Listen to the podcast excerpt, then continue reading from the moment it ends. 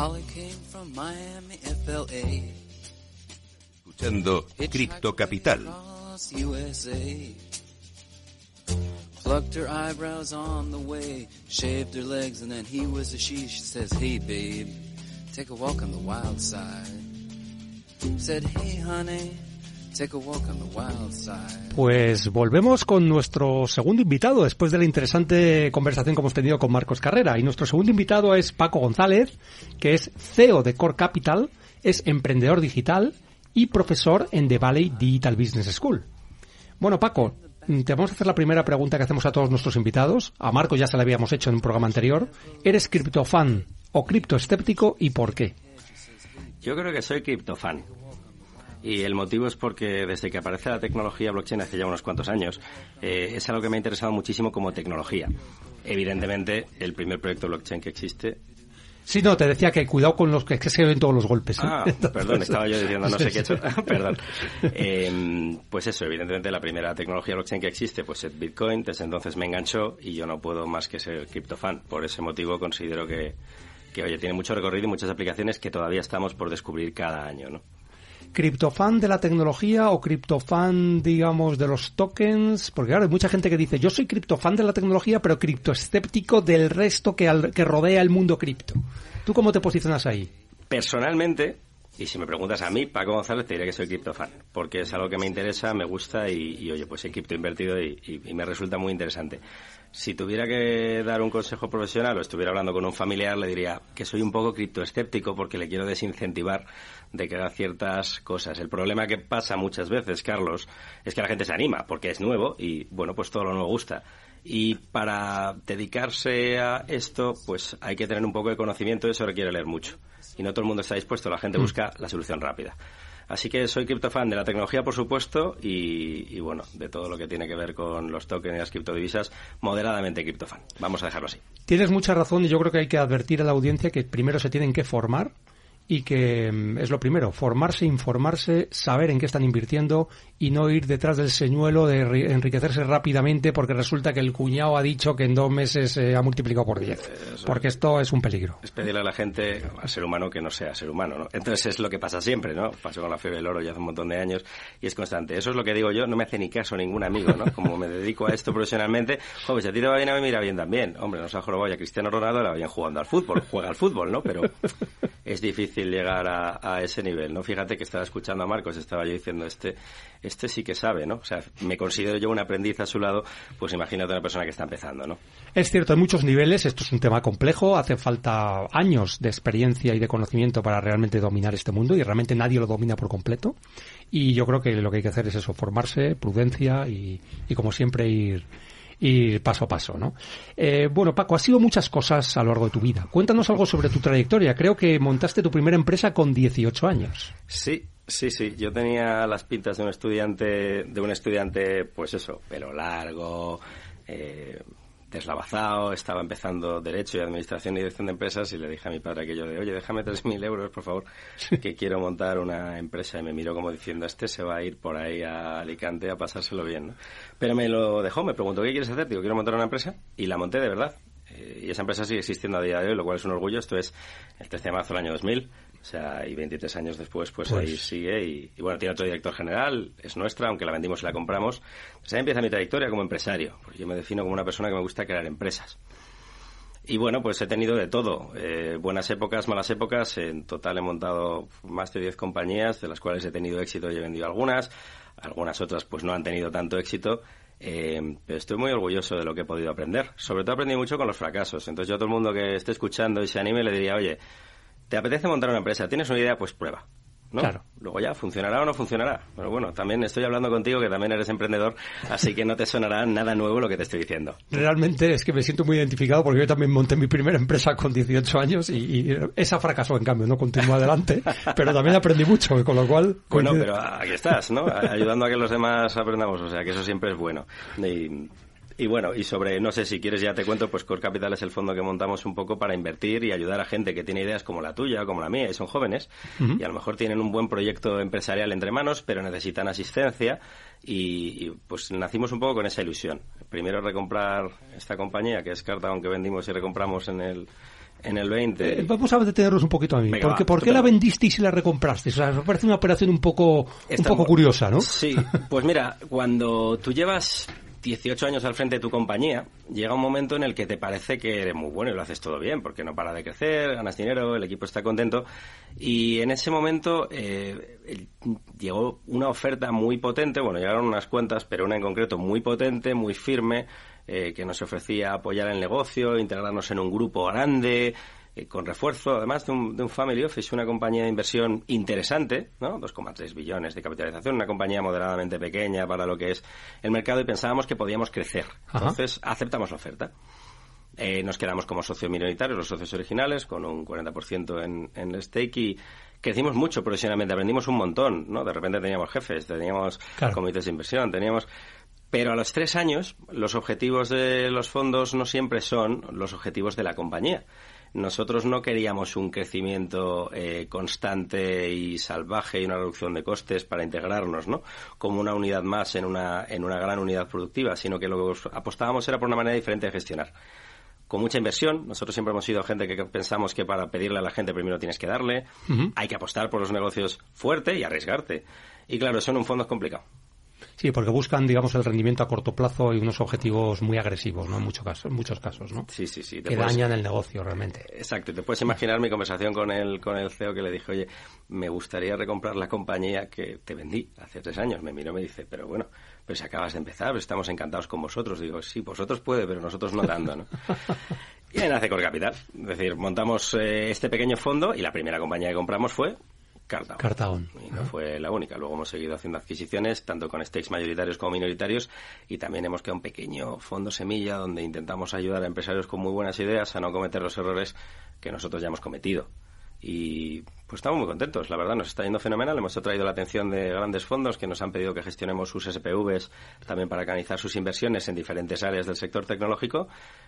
Y creciendo un montón, Carlos. Yo soy feliz, no puedo decirte de otra manera. Oye, una cosa, ¿los proyectos que apoyáis son necesariamente de base tecnológica o más específicamente de temas de blockchain o no tiene por qué? Cuéntanos qué tipo de, de proyectos son los que seleccionáis. Pues es una pregunta muy buena. Todo lo que tiene que ver con la tecnología, desde un biocombustible hasta tecnología solar, pasando por gente que nos viene con proyectos de blockchain súper interesantes o proyectos de metaverso súper interesantes. Te apoyamos todo porque consideramos que todo ese objeto de, de ser apoyado sí tiene una base tecnológica por una simple razón. Nuestro foco de expertise y donde somos buenos realmente es en tecnología. Si nos viene alguien con un negocio de distribución tradicional, nos encantaría poder ayudarle, pero no le podemos aportar esa pizca de experiencia eh, que seguro que hay otros fondos que sí pueden aportar. Entonces nos hemos especializado en tecnología y, y, bueno, pues mm, ya te digo, empezamos en proyectos cloud, blockchain, metaverso, porque es lo que más conocemos, pero hemos saltado ya a otro tipo de proyectos más, más amplios y genéricos, ¿no? Y estamos muy contentos, la verdad. También se ha incorporado gente al equipo y, y bueno, pues si tienes algo, Carlos, cuéntamelo. Encantado de escucharte. ¿eh? Pues no te digo que no, ¿eh? seguramente de, de fuera del micrófono hablaremos, hablaremos. Oye, de todos los proyectos que han pasado por, por vuestras manos, ¿cuál es el, el- del que te sientes más orgulloso? ¿O, o que crees que realmente es más potente? Te voy a hacer trampa, pero el proyecto del que me sentiré más orgulloso siempre es Cartago, porque como fue la primera empresa que monté y todavía la tengo, aunque Claro. la dirige ahora Gonzalo Cabello, que es un fenómeno, Sí. y ha montado un equipo maravilloso de gestión. Eh, y claro, es mi pequeño bebé, y siempre será mi bebé, ¿no? Cuando la recompré, pues yo me salía el lagrimón, ¿no?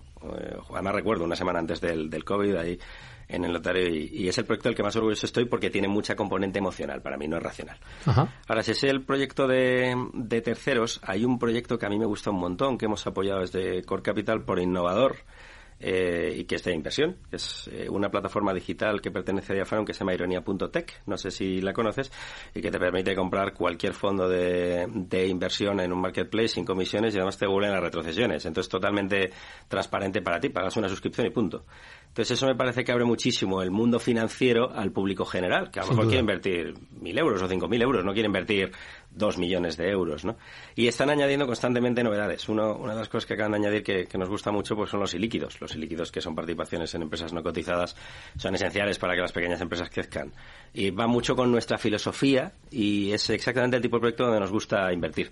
Invertimos un pequeño stake y estamos encantados. Además, dentro de poco van a lanzar plataformas de, de cripto trading y están viendo cómo lo hacen y me parece a mí que les voy a presentar a Marcos a ver qué.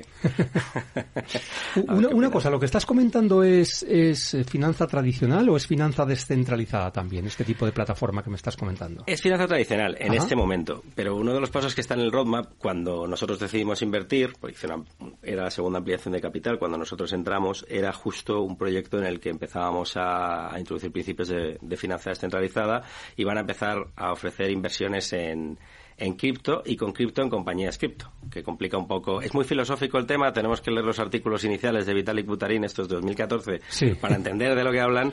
Son extremadamente frikis, pero claro, con el respaldo de, un, de, una, de una casa de inversión como Diafanum, que es lo suficientemente seria como para darle solidez y eh, yo creo que es el enfoque correcto. Entonces, mm, vamos a estar atentos a lo que anuncian eh, y en otros programas, cuando ya sea público, te voy contando, pero, pero sí, un poco de todo. Pues oye, este proyecto que has comentado, que la verdad es que no lo conocía, eh, digamos que pone al alcance de personas que de otra forma no podrían eh, pues llegar a esos activos e invertir en esas, en, esas opciones y realmente me parece muy, muy bonito el, hecho de que, de que se pueda hacer así. Sí, Marcos. Y, justo al revés, o sea, estáis aportando capital a la empresa que no tiene opción de, de, ser capitalizada, ¿no? A través de deuda privada o... Y además el modelo siguiente que seguro que trabajamos juntos va a ser el modelo tokenizado. Yo creo que sí, y, es lo que tienen en mente. Por eso te mencionaba, digo, a ver si se anima Marcos y entra. Pero sí, porque están en ello, ¿no? Están viendo cómo, eh, que es justo lo que hablabas antes, ¿no? Y que es justo la clave. Es cómo lo hago. Eh, han lanzado una pequeña cosa, que si ya inviertes en un fondo tradicional te dan un token con el que luego vas a poder hacer cosas y ahí se ha quedado, es muy inicial, que se llama Elements, muy interesante y bueno, es muy chulo, el proyecto es chulísimo, ¿eh? es una pasada. Qué bien, oye, pues estaremos atentos. ¿eh? Esto, Paco, mira, te voy a poner un compromiso. Tenemos una sección en el programa que se llama Criptopedia y ahí explicamos algunos de los conceptos más importantes para entender y aprovechar el mundo blockchain y web 3.0. Y en este caso vamos a dejar que tú, nuestro invitado, nos explique en qué consiste el metaverso, pero para alguien ajeno a todo este mundo, como si fuera explicarlo a un niño de 12 años. ¿Te atreves? Me atrevo, sí, sin problema. Vamos a intentarlo. Eh, lo primero que yo digo siempre, el metaverso.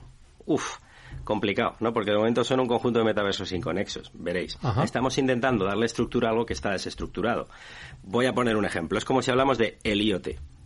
Y para centrarlo, porque podríamos ir al... IoT, aclaración, Internet de las Cosas. Internet de las Cosas, Internet of Things.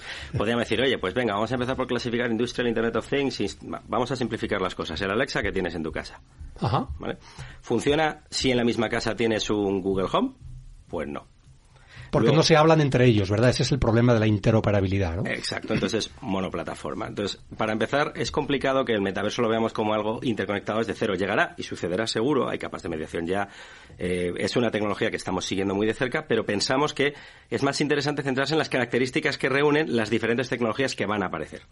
Y esto sí que me atrevo a contártelo más o menos con ejemplos muy sencillitos.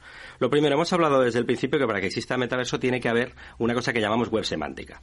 La diferencia entre la web semántica y la web indexada es que no es manipulable. Verás, es bastante interesante lo que te quiero decir. Si yo eh, soy un buscador, por ejemplo, el buscador de DuckDuckGo, por no mencionar a Google y mencionar otros que hay en el mercado, lo que voy a buscar son unos pequeños campos que, que he elegido yo, que describen el contenido de mi página en unas cabeceras que no puede ver el usuario. Con lo cual, el contenido puede ser de una cosa, pero yo, por temas publicitarios, puedo estar indexando en una categoría que no es. O sea, yo te quiero vender un producto e indexo en algo de información general sobre el metaverso para captar tu atención. De alguna forma te estoy manipulando. ¿vale? La web semántica sería algo así como llevar ChatGPT al buscador, para que lo entiendan los oyentes de una forma sencilla, y diréis, ¿por qué ChatGPT? Cualquier tecnología de inteligencia artificial que te entienda bien. Tú con ChatGPT puedes conversar.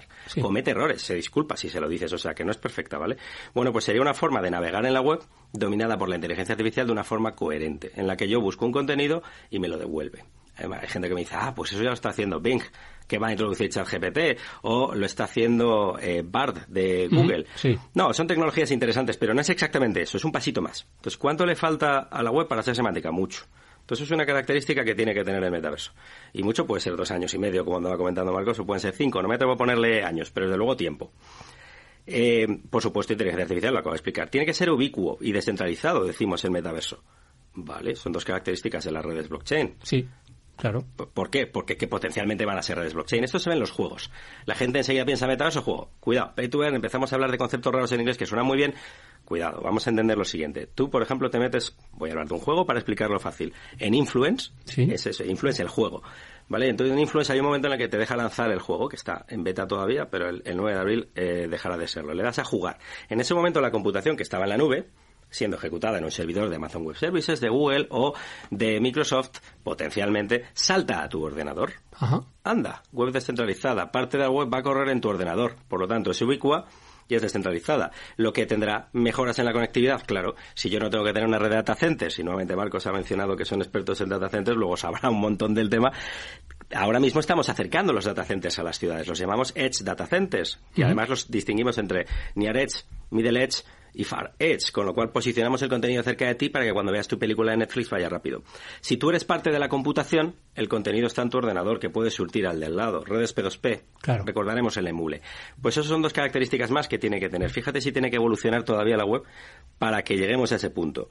Ya he mencionado el punto, el punto de peer-to-peer, lo acabo de decir, ¿no? O sea, tiene que ser una red que formamos nosotros. Pero va a estar en coexistencia con la web 2.0, es lo que quiero decir, va a haber saltos. Y esto está por desarrollar. Y luego le hemos añadido una variable que es con la que yo estoy menos convencido de todas ¿Qué es? que son gráficos 3D. Esta la vais a oír un montón, el metaverso. Gráficos 3D, y yo digo, ¿por qué? Eh, o sea, pode- podemos hacerlo con gráficos 3D, pero ¿por qué no con perspectiva isométrica o 2D? Es que da absolutamente igual. Como tú interactúas o cuál sea la interfaz del usuario, no es importante a la hora de definir la experiencia. Es verdad que las más visuales y las que nos están llamando más, por ejemplo, se anunciaba la de, la de, creo que era Huawei Orange ayer, ¿no? Eh, pues son en 3D y son muy chulas y tienes un avatar en 3D que circula por ahí. Pero hay otros entornos. Por ejemplo, si tú te vas eh, a otros entornos como NFT Worlds, pues tú puedes comprar terreno sin más y simplemente estar en la parte de compro y vendo terreno para que se construyan entornos de metaverso y criptoinvertir de esa manera, ¿no? En Influence puedes comprar un asteroide y no jugar. Y sin necesidad de tener un avatar en 3D, ¿no? Exacto, entonces, ¿por qué no 2D? Yo creo que esa es la que está más disputada. Es verdad que habrá una representación 3D, pero yo creo que eso es generacional. Lo que va a pasar es que nuestros hijos, o probablemente nuestros nietos más todavía, sí que se van a criar en un mundo en que las interfaces no son en pantalla 2D. Y por lo tanto, eh, estén más preparados para interaccionar en 3D. Esto lo estamos viendo, por ejemplo, con Minecraft, ¿no? Que bien utilizado, eh, pues se puede utilizar hasta para formar a un chaval en física, sin ir más lejos. Me parece súper interesante, se va a divertir más y va a funcionar. Luego, el metaverso es todo eso. Entonces, a día de hoy, que creo que era tu pregunta, ¿qué es el metaverso? El metaverso no es nada, es un precioso concepto que tiene que evolucionar. Evolucionará, seguro. En el 2010 tú le cuentas a la gente que había oído hablar de Bitcoin que estaríamos hoy con todas estas tecnologías blockchain en el mercado y alucinaría. Hoy han pasado 13 años, no hay que esperar tanto. ¿eh? Es verdad, no es tanto tiempo, ¿eh? No Ahí es tanto voy. tiempo. Ahí voy. Entonces, bueno, pues no sé si he conseguido explicarlo más o menos bien para no expertos. Yo creo, yo creo que algo muy complejo, porque es muy complejo, yo creo que has llevado la idea con bastante claridad ¿eh? a la mente de la audiencia, pero ellos tendrán que decir. Em, Paco, das clases en The Valley, Digital Business School, ahí somos compañeros, yo también soy profesor. ¿Nos puedes explicar qué tipo de formación impartes y cuál es la más adecuada para personas que quieran desarrollarse profesionalmente en el mundo de la blockchain, la Web3 y el metaverso? Bueno, pues para, voy a empezar por la segunda parte de la Sí. Eh, yo soy el, el profe responsable de dar blockchain en los programas de dirección, Sí. con lo cual explico desde una perspectiva tecnológica lo que es blockchain. Cuidado, no hablo de criptoinversión, hay otros profesores que hacen eso. Sí. Y que son mucho más expertos que yo en tokenización y en muchísimas otras cosas que están por encima. Yo explico la tecnología. Pero creo que la tecnología es esencial para luego entender cómo trabajar con ella, sea para invertir o para hacer otras cosas. Y luego la segunda sesión que recomendaría, hay un máster específico, es el máster de metaverso. Eh, yo de la sesión de, de Web 3.0, que llamo Sí. de broma Internet 3.0, porque para mí va a pasar como cuando cambiamos del Internet del consumo al Internet de la participación en redes sociales, del Ajá. 1.0 al 2. Y pienso que extenderemos el concepto de web, que ahora mismo es un concepto tecnológico, a todo Internet. Creo que cambiará todo, hasta los dispositivos que utilicemos, ¿no? Y aquí voy a mencionar la película de, perdona, la serie de The Expanse, que no sé si la conocéis, de Amazon Prime, Sí. que vemos los dispositivos que tienen, que son dispositivos en los que en realidad son holográficos, ¿no? O sea, la pantalla se sale de la pantalla. Bueno, pues eso es el futuro, eso también formará parte de este Internet 3.0 seguro.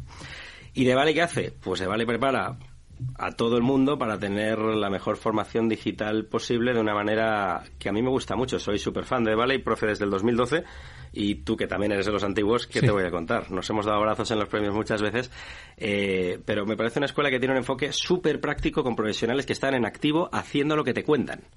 Eso es importantísimo ¿eh? y no todos lo pueden decir. Claro, entonces es que están obsesionados con eso hasta el punto de que, claro, los profesores estamos locos por obtener buenas calificaciones para mantenernos en los programas y es, es un ecosistema muy interesante. Yo recomiendo a todo el mundo que, que se meta en la web de Valley y que eche un vistazo, ¿no? es un gran consejo, ¿eh? y además os recomendamos que veáis la formación porque si queréis desarrollaros en el mundo en general, profesional y empresarial, eh, la formación es esencial. Pero formación práctica, como tú estás diciendo, pegada al terreno y por personas que están haciendo lo que te están enseñando. ¿eh? Em, bueno, esto, ¿nos puedes indicar algún consejo final para nuestra audiencia, Paco? un consejo sobre qué o sobre todo sobre bueno imagínate a alguien que realmente tiene mucha curiosidad en este mundo incluso a lo mejor cree que quiere orientar su formación o su carrera profesional hacia el mundo de la blockchain del metaverso de la web 3 qué le qué le recomendarías pues yo les voy a presentar un reto a ver el reto les, les va a hacer trabajar un poquito, porque si no, no aprendemos, ¿vale? Lo primero es que se bajen Second Life, que es un juego que fabrica Linden Labs. Se, se, hizo en el año 2003, no existía el metaverso. Que lo prueben, es un juego, pero tiene una cosa interesante. Una casa de intercambio de divisa digital, que no es cripto, contra dólar real. Claro, lo emite una compañía, pero que vean cómo funciona. Después que, que se bajen otro juego que se llama EVE Online. EVE Online, ¿vale? Y que vean cómo funciona ahí el Plex, que es el token que te vende el fabricante y cómo cotiza contra el dinero del juego. Esto luego lo copiaré a World of Warcraft, eso no hace falta que se lo instalen, seguramente lo conozcan de oídas, ¿vale? Pero con estos dos juegos vas a entender un poco cómo empieza la parte de la lo que luego sería la tokenización en cripto. ¿Por qué nos gusta lo cripto? Porque es inmutable, porque es distribuido, porque ofrece características muy guay. Entonces imaginemos que unimos a estos dos juegos con una criptodivisa. Esto es lo que está pasando ahora. Estamos viviendo esta super expansión de juegos. Con eso se van a hacer una idea de lo que es un metaverso. Y vamos a la parte 3, fenomenal, pero estos son juegos, correcto. Cuando seamos capaces de llevar los juegos algo que sea útil de verdad, entonces habremos aprendido metaverso. Mi consejo es probar, probar y probar. Que se queden con tres nombres más. Roblox, Sandbox Metaverse y NFT Worlds. Que lo prueben todo y que juzguen por sí mismos. Genial, muchas gracias Paco. Una breve pausa y finalizamos el programa.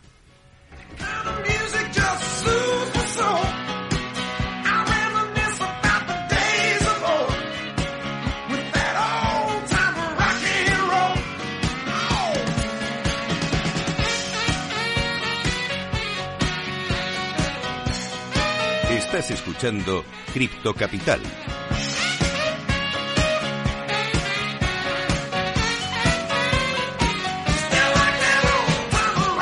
Bueno, pues hemos llegado al final del programa dando las gracias a nuestros invitados y vamos a acabar con el cripto consejo de hoy.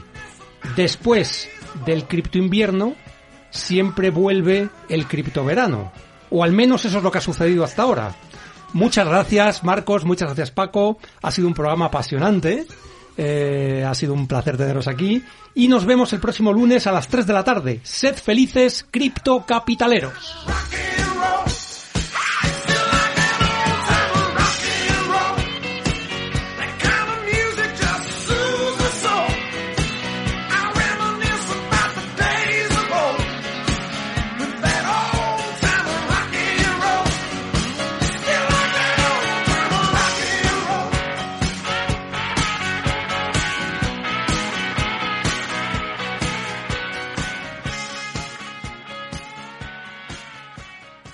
Cripto Capital, el primer programa de criptomonedas de la radio española. A Coruña, provincia.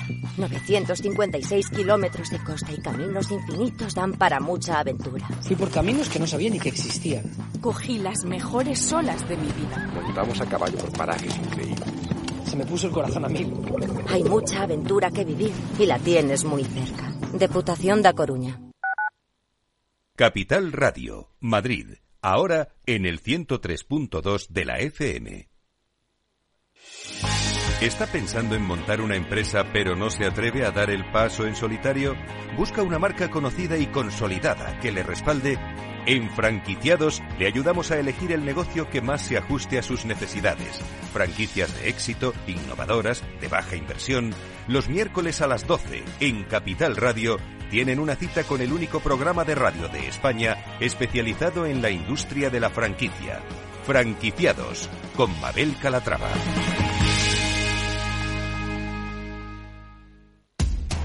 Información, análisis, previsiones, recomendaciones, todo lo que necesitas saber para tomar tus decisiones de inversión en Mercado Abierto, de 4 a 7 de la tarde con Rocío Arbiza, Capital Radio.